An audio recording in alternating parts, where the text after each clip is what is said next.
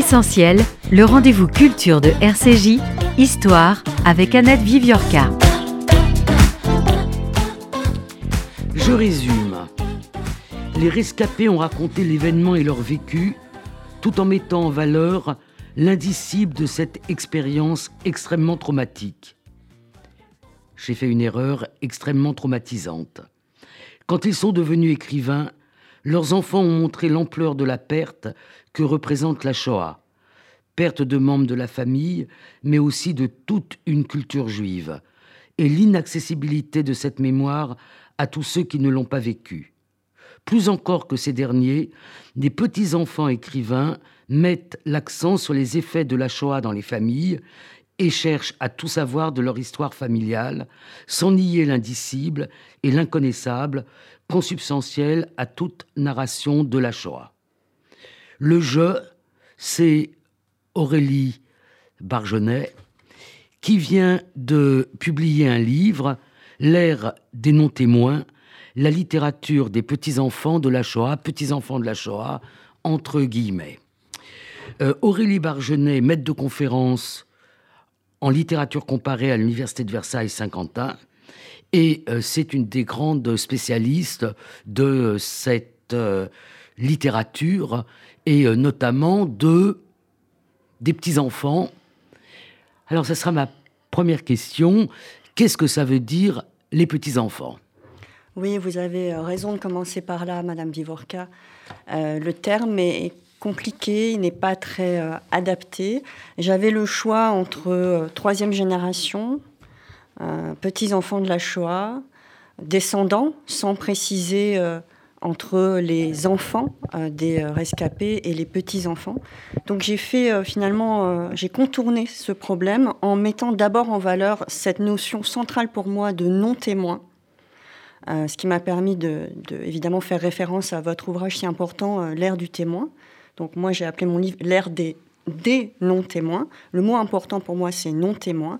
Et puis parce qu'il faut que les personnes qui vont dans les librairies comprennent de quoi il s'agit, je fais le choix de petits-enfants. Mais évidemment, il y a un grand problème à euh, concevoir qu'un événement puisse donner lieu à un enfantement. Et encore, euh, encore plus la Shoah. Ça semble impossible. Mettre troisième génération est aussi un problème parce que ça implique peut-être une démarche sociologique qui n'est pas la mienne. Euh, pour moi, les petits-enfants de la Shoah, avec les guillemets de distance, ça renvoie à tous ceux, à tous les écrivains juifs et non juifs, qui, euh, pour lesquels euh, la Seconde Guerre mondiale est l'époque de leurs grands-parents. Donc, si vous voulez, c'est une l'idée de génération, euh, elle est vraiment verticale chez moi.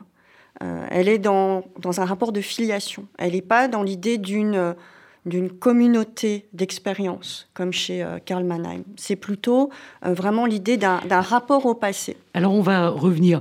En fait, en préparant cette émission et en lisant euh, votre livre, qui est vraiment un livre important, important aussi, on va y revenir, parce que on entend ici ou là qu'est-ce qui va se passer quand les derniers témoins entendu comme personne ayant survécu ayant été persécuté pendant la Shoah, donc euh, très largement en ce qui concerne la France, les euh, survivants d'Auschwitz auront disparu.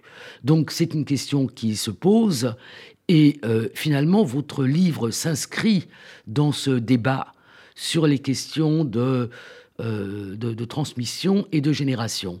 Alors en le préparant, j'ai hésité parce que j'avais envie de commencer, mais je ne fais jamais ça dans, dans ces émissions, par euh, la citation de Cécile Weisbrot que vous mettez euh, en, en, exergue. J'étais seul dans la gare et l'hiver et le froid, portant le poids des passés non vécus, témoin involontaire des abîmes séparant les générations. C'est euh, quelque chose qui résume en fait euh, votre propos. Alors, on va peut-être commencer par cette question de, génération. Alors, vous, venez de nous dire que vous n'avez pas repris la définition de Karl Mannheim, euh, qui est la définition j'ai envie de dire, que, que, tous les sociologues et les historiens adoptent. C'est quoi cette définition? Qu'est-ce qu'elle dit, cette euh, définition? C'est l'idée d'une, euh, d'une communauté d'expérience pour, euh, pour fixer, si vous voulez, une génération en sociologie. On va regarder des, dates de naissance, on va faire des coupes. Moi, je suis spécialiste en littérature comparée. Je remarque que le livre qui, qui fait parler de troisième génération, c'est Les Bienveillantes de Jonathan Little. Et puis euh, après, j'entends un certain nombre de polémiques que je suis. Donc, si vous voulez, j'ai un certain nombre de livres dont il faut que je parle. Est-ce que vous nous rappelez un peu ce que sont les bienveillantes? Oui, alors c'est 2006, prix Goncourt, prix de l'Académie française. C'est un livre monstre, dans tous les sens du terme, écrit par un franco-américain qui euh, imagine quelque chose d'impossible, à savoir un nazi qui raconte euh, son vécu euh, pendant, euh, pendant la guerre, pendant la Shoah, qui participe à la solution finale et qui raconte. Donc c'est un livre très littéraire et très compliqué dans le sens où tout ce qui est dit est historiquement juste, en tout cas c'est ce que les historiens ont dit. Alors certains ont relevé quelques petits problèmes, il y en a toujours, mais euh, évidemment, il y a un problème à ce que un, témoin non fiable, comme un nazi, puisse dire le vrai. Donc c'est un livre extrêmement littéraire, extrêmement compliqué, qui a beaucoup déplu, qui a suscité énormément de polémiques. Ce livre, je devais le prendre en compte, puisque... Il a déplu, mais il a aussi beaucoup plu.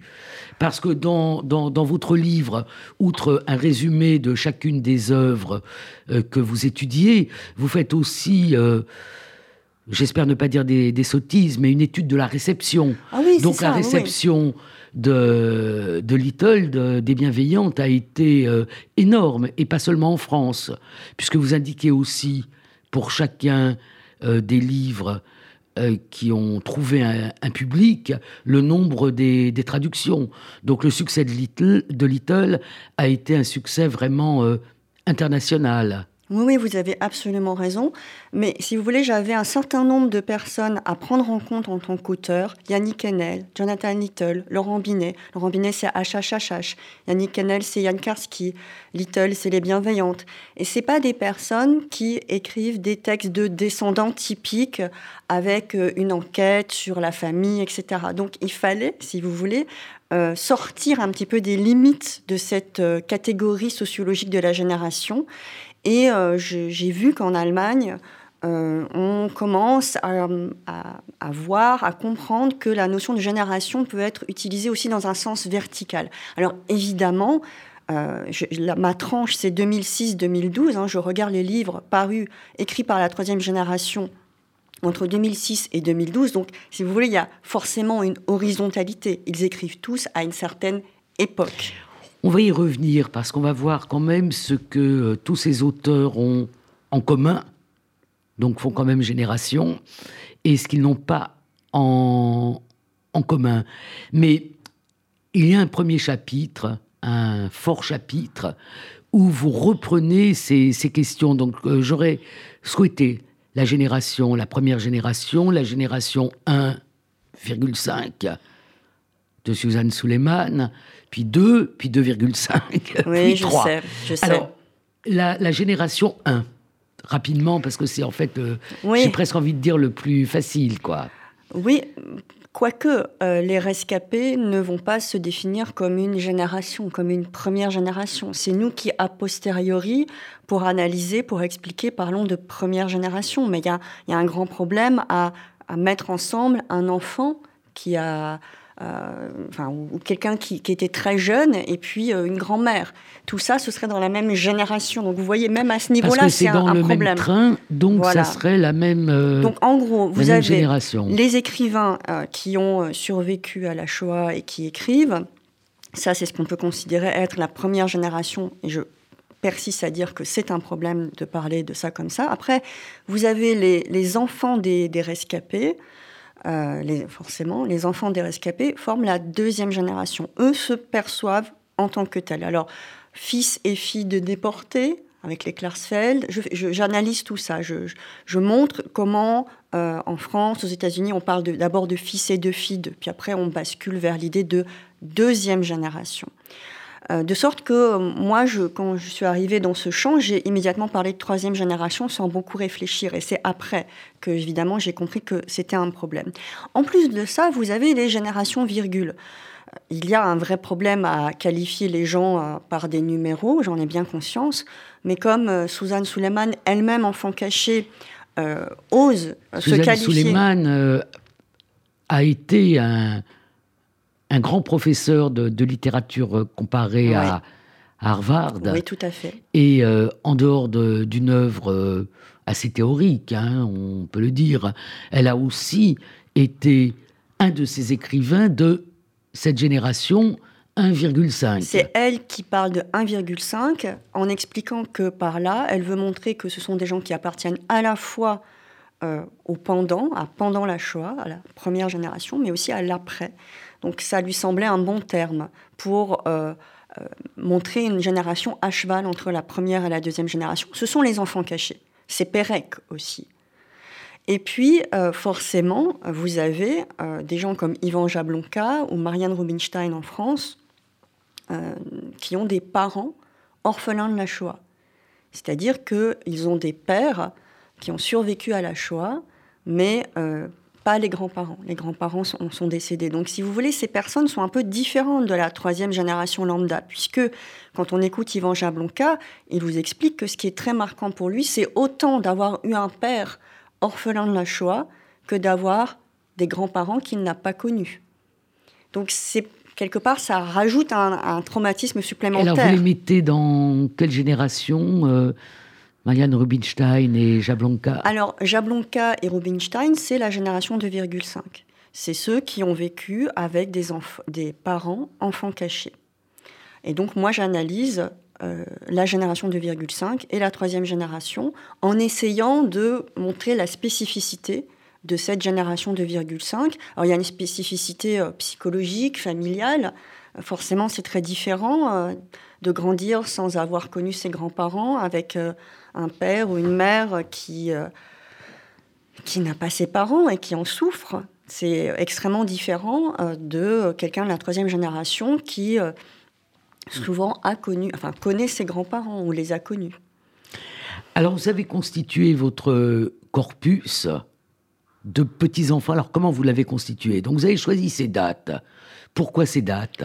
Ces dates parce que pour moi, le livre important qui fait connaître la troisième génération, j'ai aussi montré que le mot troisième génération petits-enfants apparaît dans la presse vers 2010 et c'est toujours à propos des, des bienveillantes. Alors c'est probablement parce qu'après les bienveillantes, vous avez des livres extrêmement importants comme Les disparus de Daniel Mendelssohn, qui est un très très grand livre aussi. Après, vous avez la polémique euh, euh, Jan Karski avec Yannick Enel.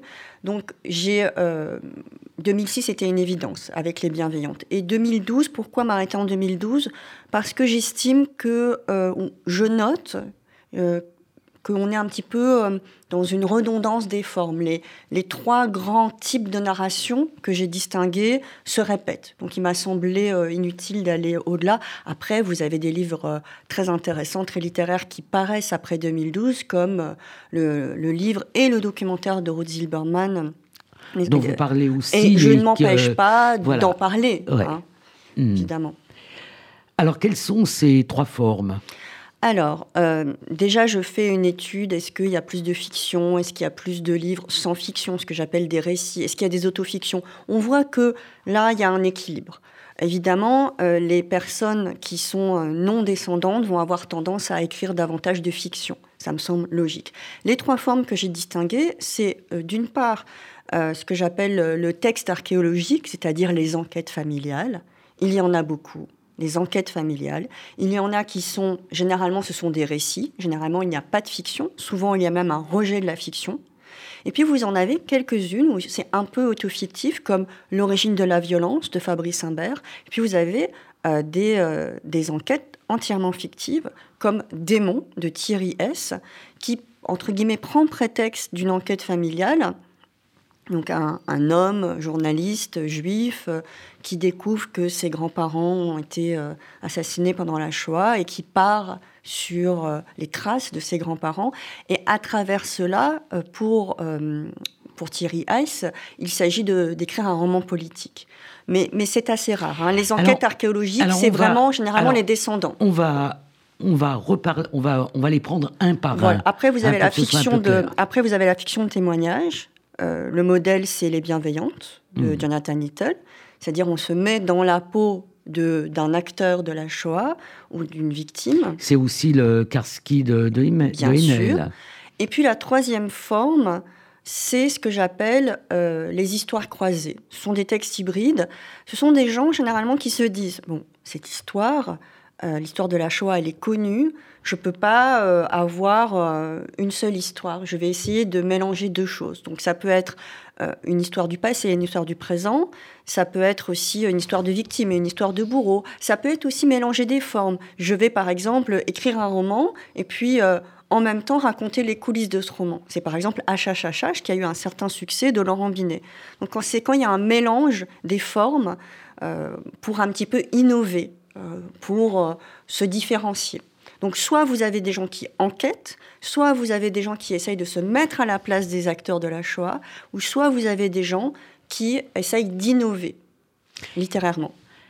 Alors, l'enquête. Hmm. De, qui parlez-vous dans, l'enquête? Alors, dans, euh, dans l'enquête, je distingue euh, déjà des textes qui euh, ressemblent un peu aux, disparus ou même qui, parlent des disparus de Daniel Mendelssohn. C'est Ivan Jablonka avec Histoire des grands-parents que je n'ai pas eu. Et puis Marianne Rubinstein, c'est maintenant du passé. Ce sont des personnes euh, de la génération 2,5 qui décrivent leur histoire familiale, ce que c'est que d'avoir euh, un père orphelin de la Shoah et qu'est-ce qu'on peut faire avec cette histoire, comment on peut la reconstituer.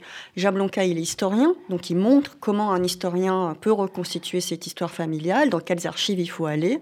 La chronologie euh, de, l'enquête euh, est extrêmement importante, mais pas aussi importante que euh, comme dans Les Disparus, puisque euh, lui, il a choisi vraiment de travailler Jablonka selon la vie. Enfin, il, suit la vie de ses grands-parents pour la raconter. Et puis vous avez Marianne Rubinstein qui n'est pas historienne, qui aimerait bien faire quelque chose comme les disparus et qui se rend compte que c'est pas vraiment possible.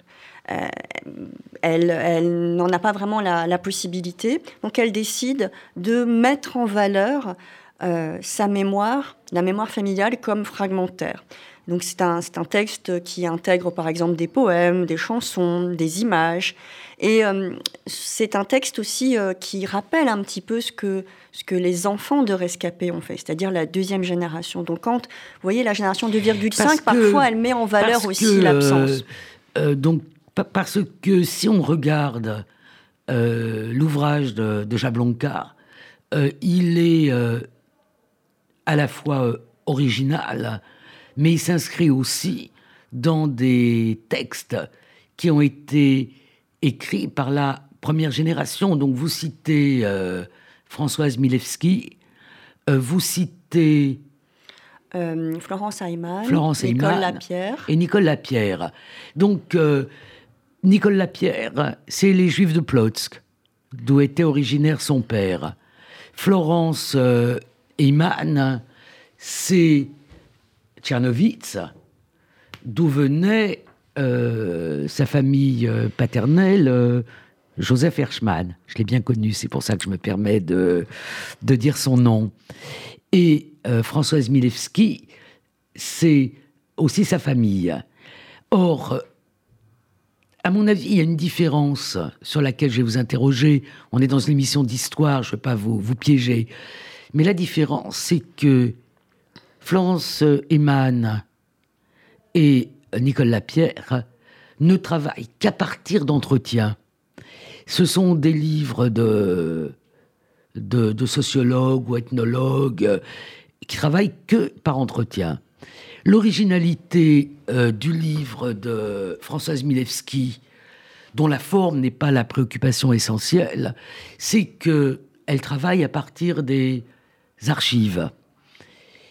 Et euh, les archives ont aussi une temporalité qui est celle de leur euh, inventaire et de leur ouverture.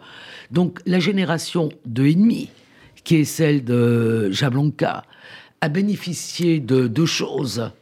le, Florence Eman un peu, Nicolas Pierre aussi, mais moins que Françoise Milewski ou Jablanca, qui est un, et il faut le redire aujourd'hui parce que on est pendant les événements qui se passent en Ukraine, la chute du communisme, l'ouverture des archives à l'Est, la possibilité d'arpenter sans grande difficulté des, lieux sur lesquels, en grande partie, on ne peut plus aller ou on ne pourra plus aller dans un avenir proche, et euh, de toutes les le travail qu'ont fait les, historiens euh, qui euh, ont obtenu l'ouverture des, des archives de la persécution des Juifs. Oui, ça fait une grande différence et ça explique aussi certainement pourquoi la troisième génération, à la différence de la deuxième, qui cherche à mettre en valeur la mémoire comme trouée, comme absente, comme plus là du tout. La troisième génération, elle veut vraiment tout savoir, tout restituer. Elle essaye de toutes ses forces. C'est en elle fait contre Milevski, quoi, si on peut s'exprimer Alors, moi, moi, ce qui m'a frappé dans, euh, chez les trois femmes, anthropologues, sociologues dont, dont, vous parlez, c'est qu'on a affaire à des livres donc, de deuxième génération qui essayent de restituer des communautés. Et je pense qu'à la troisième génération, la génération 2,5, ou ce qui se passe en ce moment, on a entre 2006 et 2012, Jablonka, Rubinstein, etc., ce sont des personnes qui essayent de restituer vraiment l'histoire de leur famille et qui parlent beaucoup, euh, qui sont dans une démarche verticale, c'est-à-dire qui vont beaucoup parler aussi de qu'est-ce que cette enquête produit sur mon père sur la génération euh, intermédiaire. Parce que finalement, pour un orphelin de la Shoah, c'est euh, ses parents, donc ça, ça lui appartient. C'est très délicat pour ces personnes, souvent, de voir leurs enfants s'approprier cette mémoire. Et euh, bien sûr, ils sont contents et euh, que, que, que leur enfant s'y intéresse, mais ça reste quand même très douloureux quand tout à coup, ils se retrouvent à, lire des lettres qu'ils n'avaient jamais traduites en yiddish, par exemple, et il, ça bouscule un petit peu leur propre mémoire. Je parle évidemment des orphelins de la Shoah. Là, il y aurait peut-être aussi, je vais vous embêter un peu, hein, un effet de génération, qui est que euh, la génération de Florence Eman, euh, Françoise Milewski, euh, Nicole Lapierre, qui est ma génération, c'est-à-dire la génération née immédiatement après la guerre, dans l'ombre portée de la guerre, et la génération où on, où on a euh, vécu les grands récits euh, euh, historiques, et où effectivement, vous avez raison, on pense toujours en termes de nous. Le je est toujours une partie du nous. Et puis arrive une génération plus individualiste, où finalement on récupère le jeu. Euh, quand, quand j'étais étudiante en histoire et même beaucoup de, après, jamais on pouvait dire je.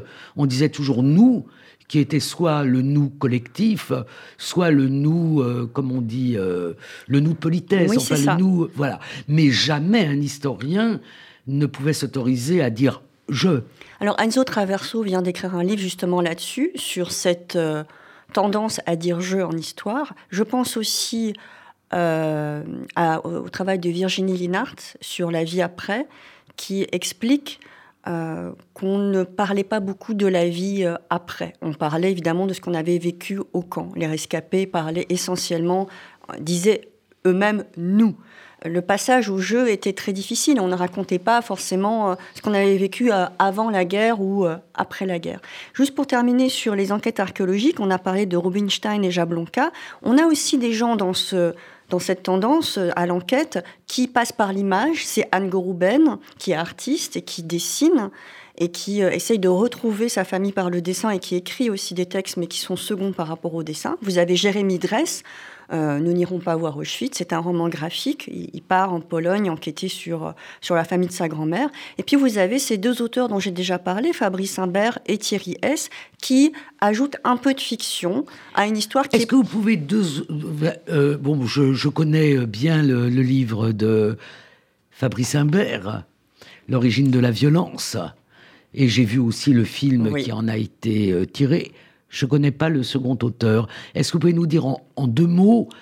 Alors, je signale aux auditeurs qui, qui achèteront, je l'espère, qui liront le livre d'Aurélie Bargenet, que pour combler les ignorances des lecteurs, elle a à la fin de l'ouvrage donné un petit résumé de, de chacun des ouvrages qui font partie de, de, son corpus. Alors Fabrice Imbert. oui, il y en a 22 quand même des livres. On ne peut pas attendre euh, des personnes, des lecteurs qu'ils aient lu tous ces livres. Donc j'essaye de, faire cet effort. Alors euh, Thierry S, c'est le seul livre qu'il va écrire sur la Shoah. Ça s'appelle Démon. Il imagine un journaliste qui s'appelle Pierre Rothko euh, enquêter sur ses grands-parents. Euh, qu'est-ce qui se passe dans le roman au début? Son père euh, se suicide. Euh, son père est juif, il n'en parle jamais. Il a laissé une lettre.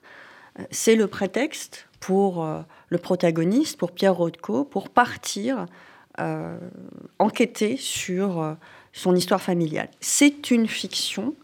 Thierry S. n'est pas c'est pas son histoire. Fabrice Imbert, enfin, c'est en partie son histoire, c'est un texte autofictif, mais pas Thierry S. Et je dois dire que ça m'a beaucoup impressionné parce que euh, à une époque où il y avait encore pas tant de livres que ça, comme ça, euh, c'est quand même euh, pas très différent de ce qu'écrivent de véritables descendants. Et c'est un prétexte pour lui, en réalité, je parle de Thierry S., de l'auteur, donc, pour écrire un roman politique euh, beaucoup sur, sur la Russie, sur la Tchétchénie, sur, sur les drames d'aujourd'hui, mais sans, euh, sans oublier euh, l'enquête familiale.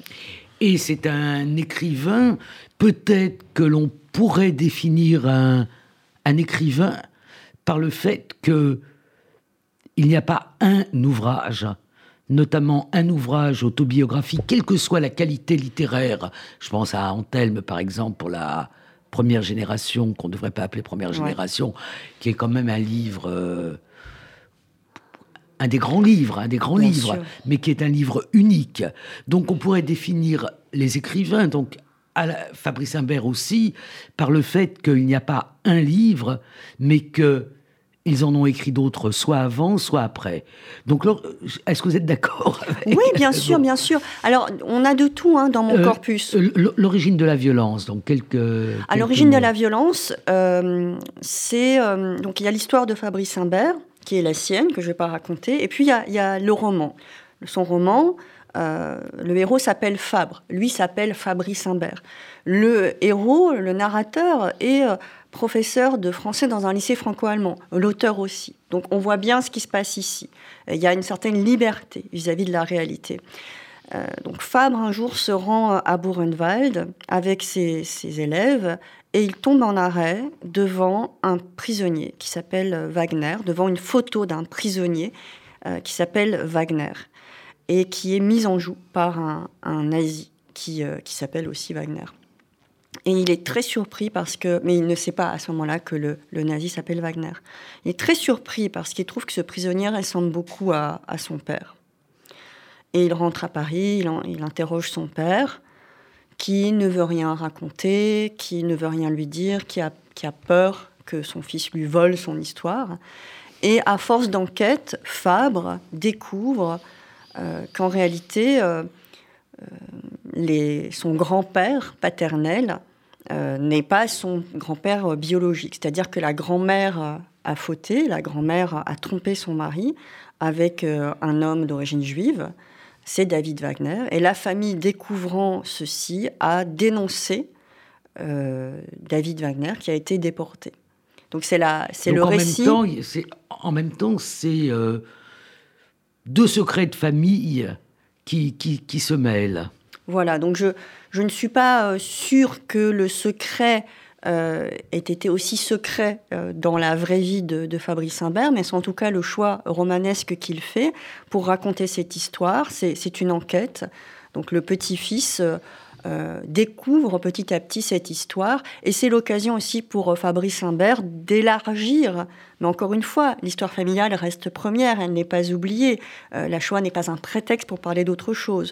Mais disons qu'il est aussi question de, la violence en général, de cette en, connaissant cette histoire, il comprend mieux son père, il se comprend mieux lui-même aussi.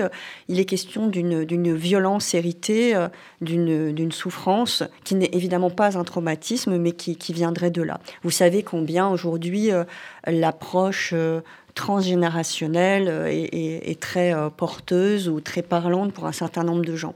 Alors mes écrivains ne sont pas il y a un livre là qui vient de sortir euh, il y a quelques semaines de Nicolas Gaillard, Les illusions de la psychogénéalogie. Je pense que les écrivains dont je parle ne sont pas aveuglés euh, par euh, la psychogénéalogie et ne cherchent pas à se présenter comme traumatisés eux-mêmes, fort heureusement. Mais c'est vrai qu'il les écrivains vont, surtout ceux qui enquêtent, relever des hasards, des coïncidences.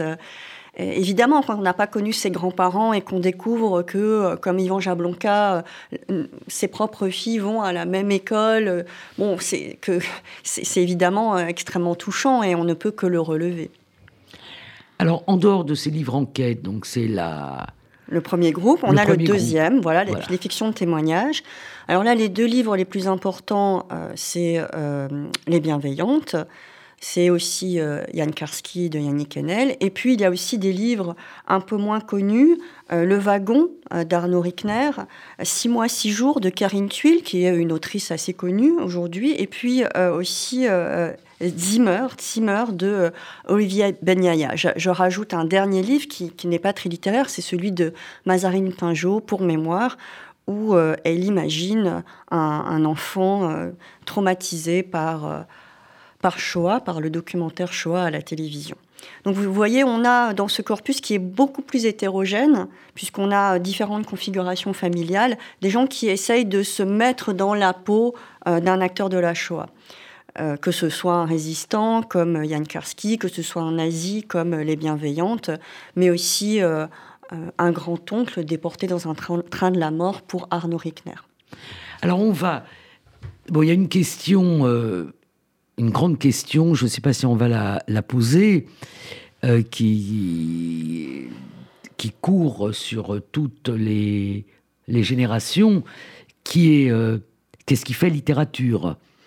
Alors pour la première génération, on va l'appeler comme ça par facilité, on peut dire quand même que le passage du temps a permis en quelque sorte de distinguer les, les grands livres, euh, chacun d'entre nous a son panthéon, Primo Levi, Charlotte Delbo, Antelme et euh, quelques autres de la masse de, témoignages, dont euh, une de, vos collègues, Carla Grierson, affirmait qu'il y avait toujours littérarité. Mais enfin, il y a quand même un problème qui se pose. vous prenez un corpus, vous le prenez euh, en fonction de, disons, de, des principes narratifs de, l'écrivain. Mais euh, pour vous, quel, est, par exemple, dans cela, quel est votre favori? Oui, il y, a, le temps. Hein, je reviens juste sur ce que vous dites. C'est tout à fait juste. Mais regardez Primo Levi, quand il écrit Si c'est un homme, il nous dit dans la préface euh, je, n'ai rien ajouté, ce n'est pas de la littérature, parce qu'évidemment, à cette époque, pour lui, l'enjeu, c'est de que les gens croient à son témoignage. Donc longtemps, il y a une, une, impossibilité. Un texte ne peut pas être un témoignage s'il est littéraire. Donc il y hmm. avait à la première génération, on, met bien les guillemets à première génération. Où ils disent tous, je ne fais pas de littérature, bah ce que je dis c'est la vérité. Euh. Et puis aujourd'hui, euh, où il y a plus d'apaisement et où on peut plus, euh, où le temps est passé, on voit bien euh, qu'il y, a, qu'il y a de la littérature dans, dans Si c'est un homme. D'ailleurs, c'est un texte que, que je fais avec mes étudiants. Hmm. On peut en parler. il, y a, des euh, éléments littéraires. Il a été au bac français. Mais bien sûr. Donc aujourd'hui, si vous voulez, il y a un peu moins de problèmes de ce point de vue-là. On, peut euh, euh, plus facilement revendiquer un témoignage comme étant littéraire. On est bien d'accord sur le fait que la troisième génération ne peut pas témoigner, euh, ne témoigne pas, n'écrit pas de témoignage. C'est extrêmement important de le rappeler. Dans ce sens-là, le caractère littéraire, enfin la qualité littéraire du texte est plus importante. Oui, alors on va parler de la qualité littéraire. Euh, la qualité littéraire, c'est fini l'époque où littéraire, ça voulait dire beau, conforme à un certain style. C'est fini, c'est fini depuis longtemps. Pour moi, personnellement, un texte littéraire, c'est un texte que je peux interpréter avec mes étudiants. C'est-à-dire qu'on peut en parler, on peut euh, formuler un certain nombre d'interprétations. Pourquoi les choses sont dites comme ceci, comme cela? Il y a plusieurs possibilités. Chacun n'a pas la même hypothèse. Il y a une polysémie de sens. Il y a plusieurs sens possibles. Euh, alors c'est pas, euh, c'est un peu compliqué à imaginer sur la Shoah, mais ce qui, ce qu'on interprète, c'est évidemment pas les événements historiques. Bien sûr. Ah, attention, bien sûr. Donc pour moi, un texte, euh, il est littéraire dans ce sens-là, quand je peux l'interpréter, quand il donne lieu à plusieurs... par exemple, prenons les bienveillantes. On, a fait un mauvais procès à ce livre. Parce que, en fait, dans ce que vous énumérez, de ces, de ces ouvrages, il y en a quatre qui ont trouvé vraiment leur public. C'est L'origine de la violence, c'est HHHA, petit H pour l'avant-dernier H. Les bienveillantes, Yannick Enel, et, puis peut-être Jablonka aussi. Et Jablonka dans. Oui. Et Jablonka. Alors vous avez aussi dans, dans le troisième groupe dont on n'a pas encore parlé les livres de Colombe Schneck hein, qui sont quand même euh, connus aussi. Euh, mais on était, on était sur la littérature. Donc en effet, euh, je je suis pas là pour juger. Je suis, c'est pas moi qui, qui, peut dire euh, ça c'est littéraire, ça ça l'est pas. Mais je note qu'il y a des textes qui ne suscitent pas véritablement, je ne peux rien interpréter. Pire, des textes qui pour moi sont des textes d'indignation et euh, comme disait Primo Levi, euh, un bon écrivain, il suscite l'indignation, mais il mm. n'est pas indigné lui-même. Ce n'est pas mm. parce qu'on est indigné soi-même qu'on mm. est écouté. En fait, il faut qu'il y ait un dialogue possible avec l'œuvre, il faut que le lecteur puisse dialoguer avec le, narrateur. Et c'est ça aussi qui est extrêmement important. Quand il y a un dialogue possible, regardez les bienveillantes, euh, quand vous sortez de cette lecture, vous êtes chamboulé. Il y a des moments où vous avez oublié que c'était un nazi qui parlait, des moments où on vous a dit mais, ce type est complètement fou. Mais... Et en même temps, on continue à lire, on, dialogue sans cesse avec ce, narrateur extrêmement antipathique. Ça, c'est très interactif comme expérience. Euh, si on lit La mort et mon métier de Robert Merle, euh, qui date quand même de 1952, ben là, on sort de là, on sait ce qu'il faut penser. C'est-à-dire le commandant d'Auschwitz, Rudolf Huss, qui dans le livre est Rudolf Lang, eh bien Robert Merle nous explique que bon, quand il était enfant, euh, il a eu froid et puis ses parents n'étaient pas gentils, donc euh, c'est pour ça qu'il n'est pas empathique euh, et donc c'est pour ça qu'il se retrouve à Auschwitz et que bon, ça lui fait rien de faire ce qu'il fait. Moi, je c'était aussi le, c'était aussi, vous parlez de, du transgénérationnel qui est à la mode aujourd'hui dans la chez les psys. Euh, à l'époque où Robert Merle écrit La mort est mon métier, pour lequel je serais moins négatif que vous d'ailleurs, euh, c'est euh, l'époque de William Reich, de, voilà, de, de, toutes ces théories comme quoi le nazisme et les personnalités nazies viennent de la répression, notamment la répression sexuelle et l'autorité des, des pères.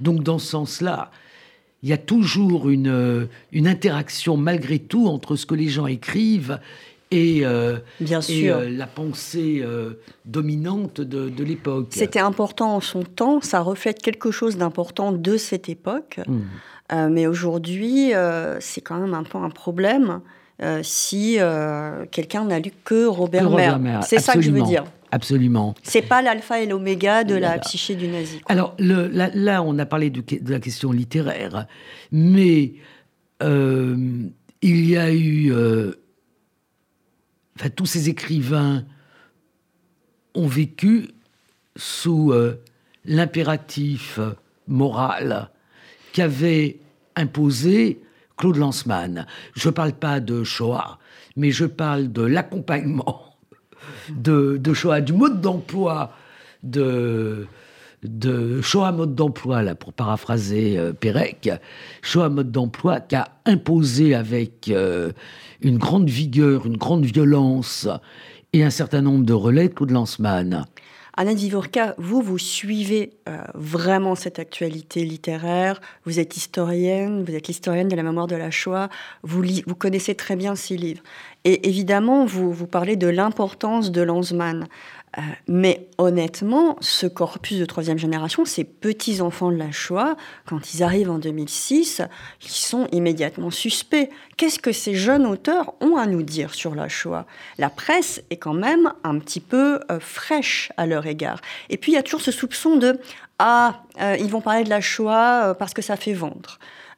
pour se démarquer, pour avoir du succès, parce que quand on sait que ça continue aujourd'hui hein, dans les polémiques où les questions morales sont très largement... Euh, il y a euh, la Shoah, ça fait vendre, ce qui n'est pas forcément vrai en plus. Oui, oui, mais même en colloque, hein, j'ai entendu ça. Ah oui, mais votre corpus, c'est euh, un corpus d'écrivains qui, qui veulent le succès, etc. Et puis même, enfin, je veux dire, c'est quoi cette idée qu'on on voudrait être lu pour pas avoir de succès? Enfin, c'est très bizarre. En tout cas, moi... Et l'autre idée, c'est que si on a du succès, c'est que c'est forcément pas bon. Oui, mais ça, c'est depuis déjà le 19e siècle. C'est comme ça. Parce que je suis spécialiste de Zola aussi, donc je, je peux faire des parallèles. Et euh, comme ça avait du succès, forcément, c'est mauvais. Mais ça, c'est très français. Euh, alors, ces écrivains-là, c'est pas que j'ai eu envie de les défendre, mais euh, j'en avais un petit peu assez, si vous voulez, de voir toujours les mêmes noms. Et puis, Yann Karski de Yannick Enel, c'est un petit peu l'exception dans le corpus. C'est-à-dire que c'est le seul à se substituer comme ça à la voix du témoin, à dire euh, je vais être le témoin du témoin. C'est un peu l'exception. Donc ça, il y avait plein de choses comme ça qui m'énervaient un peu. Je me suis dit non, il faut que j'aille voir c'est quoi ces textes, euh, qui écrit ça, pourquoi? Donc il y avait cette volonté vraiment de donner à voir euh, toute la troisième génération, euh, d'avoir une idée plus juste de cette production, euh, analyser les débats, non pas les corriger, mais montrer que euh, dès qu'on parle de la Shoah, on est quelque part, on n'est plus dans la littérature, on est sur d'autres questions, des questions historiques, des questions morales, etc. Et qu'il n'y avait pas que Binet, Enel, Jablonka et, et Little. Donc il y avait vraiment cette volonté chez moi de prendre un peu de distance par rapport aux polémiques que je retrace dans le livre. Alors, vous avez parlé des bienveillantes. On va dire peut-être deux mots euh, de, de, la polémique sur, euh, sur Karski. Oui. Voilà, parce que euh, j'ai été partie prenante, peut-être même à l'origine de la polémique. Tout à fait. Voilà. Euh, un peu malgré moi, hein, parce que je ne suis pas une polémiqueuse euh, professionnelle et euh, je ne suis pas, comment dire, et j'aime la littérature, donc je n'ai aucune hostilité à l'égard de, des, fictions qui prennent pour thème la Shoah. Oui, mais c'est rare, Annette Divorka. Euh, vous faites partie des rares euh, historiennes, en plus spécialistes de la Shoah et de la mémoire de la Shoah, euh, à lire des textes littéraires et à les regarder comme de la littérature. Généralement, on a quand même plutôt le réflexe inverse de dire oui, non, mais ça, ça va pas, ça, c'est mal dit, etc. Alors écoutez, moi, je retrace effectivement cette, cette polémique. ça, a eu lieu chez, chez Finkelkraut, je crois, dans, l'émission Réplique, mais aussi dans, dans, dans un article que vous avez écrit pour l'histoire, vous vous êtes euh, ému de, ce texte qui, euh, selon vous, contenait des erreurs euh, historiques. Et c'était votre droit total de relever ces erreurs. Moi, là-dessus, j'ai une position très claire, d'autant plus que je m'appuie sur, Todorov, sur Tvetan Todorov, qui distingue très clairement entre deux types de vérités. Entre la vérité d'adéquation et la vérité de dévoilement. Donc la vérité d'adéquation, c'est par exemple, euh, est-ce que la Shoah a existé ou non? Bon, La vérité, elle est claire. Oui, elle a existé. Est-ce que les, est-ce que les gens sont morts? Oui, ils sont morts. C'est une, c'est une vérité sur laquelle il y a encore des progrès. Les historiens travaillent sur cette vérité, mais euh, elle ne connaît que le oui ou le non. Et puis vous avez la vérité de dévoilement, euh, c'est ainsi que l'appelle Todorov, où, par exemple, la question est pourquoi le nazisme? Et là, il n'y a pas qu'une seule réponse. Et là, les écrivains sont légitimes, comme d'autres personnes, à, entre guillemets, euh, donner leur avis, même si une œuvre, littéraire n'est pas réductible à donner son avis. Et là, le problème, c'est que Yannick Enel se situe, euh, fait parler euh, Karski, emprunte sa voix pour lui faire dire des choses qui sont fausses. Qui sont historiquement fausses, donc qui touchent, si vous voulez, à la première vérité, à la vérité euh, définie par l'historien. Et c'est normal qu'une historienne dise attention, ça s'est pas passé comme ça. Et, Mais je pense qu'il touche aussi à la vérité de dévoilement. Peut-être parce que euh, on est baigné par l'Ukraine en ce moment, faut pas se... voilà.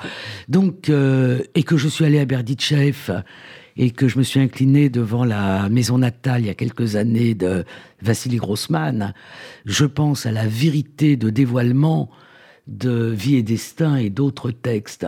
Là, c'est une vérité de dévoilement qui n'est pas une vérité, puisque euh, il laisse à penser indigné, parce que vous parliez de l'indignation. Ah oui, il a vraiment une posture d'indignation. Il a une posture d'indignation sur quelque chose euh, dont euh, on voit bien que ce n'est pas possible. C'est-à-dire qu'en octobre 43, les jeux sont faits et laisser croire au lecteur, dévoiler que la chose serait possible en voulant interférer, bien évidemment, vous le dites, dans le champ politique, c'est fourvoyer cette vérité de dévoilement. Il, ne dévoile rien. Il, euh, son dévoilement, à mon avis, est qui se, je voudrais pas dire du mal de Yannick Enel, c'est un très bon euh, romancier. C'est un bon écrivain. C'est un bon écrivain. Et puis euh, j'ai été comme tout le monde bouleversé par ses chroniques euh, dans Charlie sur le procès de Charlie. Donc vraiment, c'est pas du tout. Je voudrais pas qu'on croie que que je m'acharne. Non, non, non, non, Voilà. Mais quand quand le, la vérité de dévoilement est elle aussi fausse au sens de pas juste, pas pas vrai, mais pas juste, euh, ça pose un problème. Et c'est votre travail de dire attention, c'est dangereux, on ne peut pas faire ça. Mon travail, il est différent, puisque je ne suis pas historienne, je suis spécialiste de littérature comparée, c'est d'analyser la réception et d'essayer de comprendre qu'est-ce qui s'est passé, pourquoi NL fait ça. Alors, j'ai des collègues en euh, chercheurs en littérature qui ont écrit des textes là-dessus. Pour eux, il y a euh, substitution euh, du témoin. Il y a la volonté de parler à la place du témoin. Moi, je vais un petit peu plus loin. Pas dans le reproche, mmh. mais dans l'usurpation, si vous voulez. Pour moi, il y a chez Enel vraiment une conception un peu enfin, très très forte de la littérature qui, qui, fait penser au romantisme allemand. La littérature, elle doit être politique, elle doit, elle est sacrée, elle a ce sont des choses évidemment euh, qui, qui, ont disparu de notre de notre horizon, mais qui étaient très présentes à l'époque romantique. Donc pour moi, il y a usurpation de la voix de Karski. Il parle, il utilise sa voix pour donner son avis, pour pour émettre ses opinions. Donc il entre un petit peu euh, euh, dans, la, dans, dans, dans, quelqu'un de décédé comme un moulin, comme disait Sartre, mais surtout il usurpe aussi la posture du témoin. Et on sait combien les témoins, les rescapés, ont quasiment un, un, côté euh, sacré aujourd'hui. Hmm. Donc je pense qu'il y a cette volonté d'adopter la solennité aussi hmm. de la voix du témoin pour resacraliser la littérature on va être obligé d'arrêter euh, Aurélie Barjonnet. On aurait pu discuter longtemps parce que vous, l'avez compris, ce sont des questions euh, passionnantes qui vous passionnent, qui me passionnent et dont j'espère qu'elles passionneront aussi de très nombreux lecteurs. Donc Aurélie Barjonnet, l'ère des non-témoins, la littérature des petits-enfants, entre guillemets, de la Shoah, enfin, les petits-enfants de la Shoah, l'expression est entre guillemets, aux éditions Kimé. Ça sort vendredi. Merci Annette.